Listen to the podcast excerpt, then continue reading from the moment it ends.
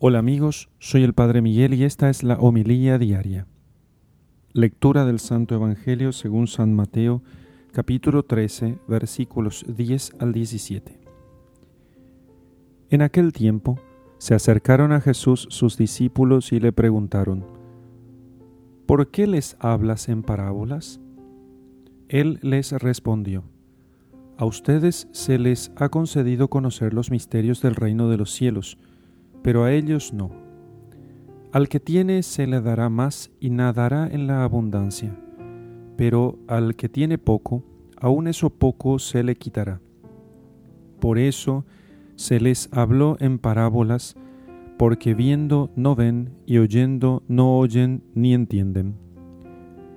En ellos se cumple aquella profecía de Isaías que dice, Ustedes oirán una y otra vez y no entenderán mirarán y volverán a mirar, pero no verán.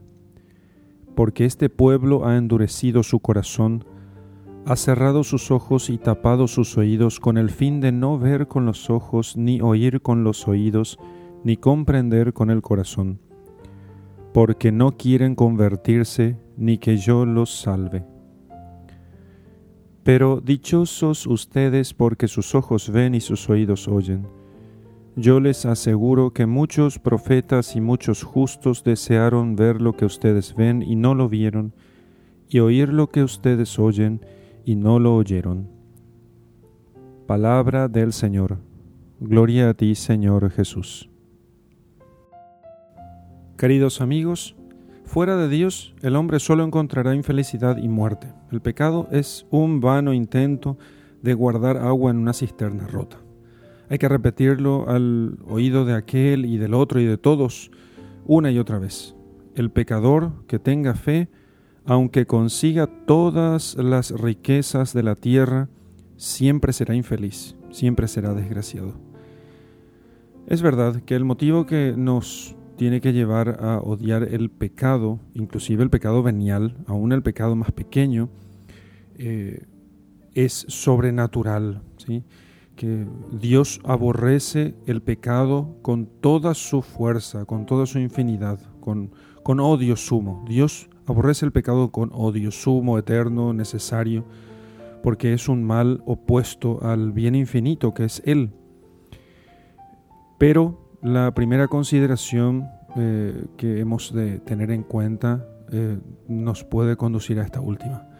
La soledad que deja en el alma el pecado nos debe también mover a alejarnos del pecado. Ciertamente, por eso se ha dicho con, mucha frecuencia que el camino del infierno es ya por sí mismo un infierno, porque el camino que lleva al infierno, o sea, el pecado, ya por sus consecuencias nos deja en la más profunda tristeza e infelicidad. El pecado endurece el alma para las cosas de Dios. Así en el Evangelio eh, Jesús cita al profeta Isaías diciendo que oirán con los oídos, pero sin entender, mirarán con los ojos y no podrán ver, porque está cerrado su corazón, está embotado el corazón de este pueblo, son duros de oído, han cerrado los ojos porque no quieren convertirse.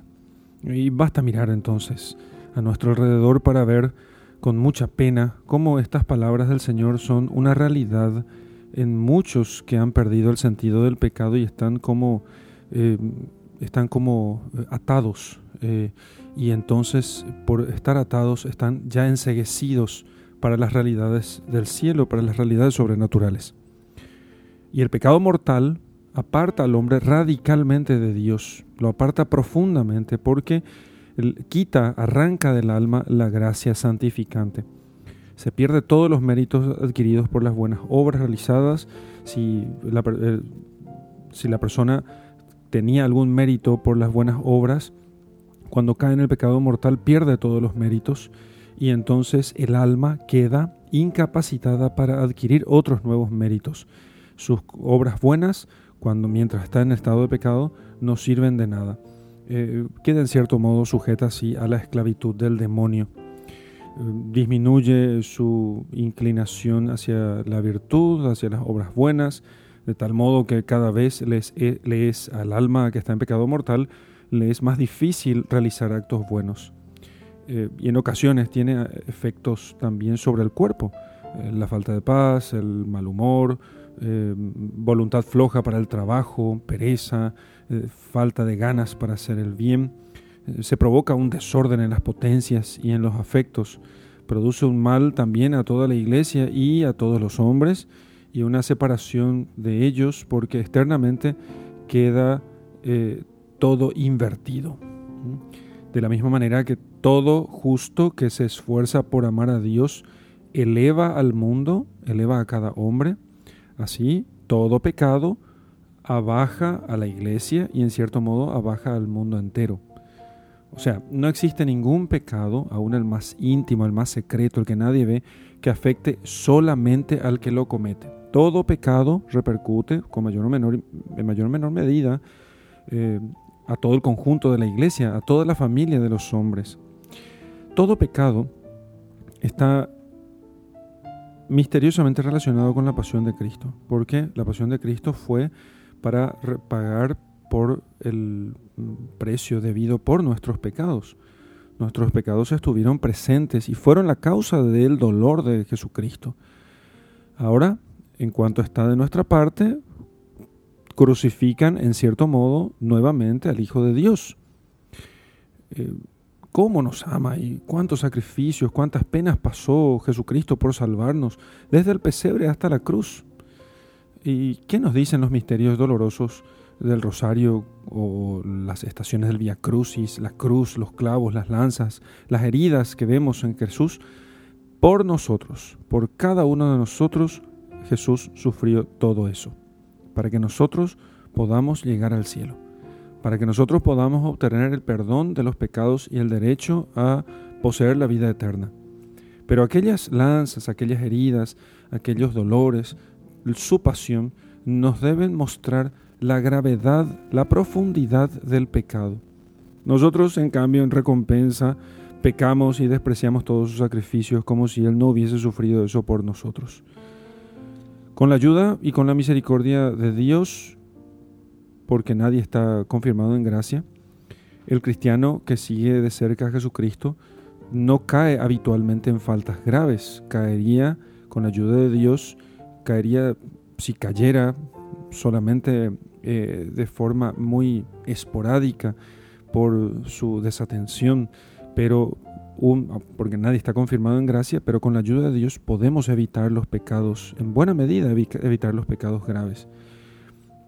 Así que hemos de conocer nuestra propia debilidad y eso nos va a llevar a evitar con mucha dedicación, con mucha atención, evitar las ocasiones de pecar, aún aquellas ocasiones más lejanas a practicar, nos va a llevar también a practicar la mortificación de los sentidos, a no confiar en nuestra propia experiencia o en nuestros años de entrega o en nuestra formación, por muy buena que haya sido. Nosotros hemos de confiar fundamentalmente en Dios y hemos de pedir al Señor eh, que nos dé la gracia de aborrecer, de detestar todo pecado y toda falta que sea consentida. Y así entonces afinaremos nuestra conciencia para detectar incluso las faltas leves y desear purificar el alma con la confesión frecuente, para no perder el sentido de pecado, porque la confesión frecuente lo que hace eso en nosotros es hacer que nosotros tengamos una clara conciencia del pecado y de sus efectos, y así entonces podamos nosotros eh, decirle a Jesús, ayúdanos a vencer, ayúdame a vencer mi indiferencia, ayúdame a vencer mi torpeza y dame el sentido del pecado. Crea en mí, Señor, un corazón puro y renueva en mi interior, renuévame en mi interior con un espíritu firme. En el nombre del Padre y del Hijo y del Espíritu Santo. Amén.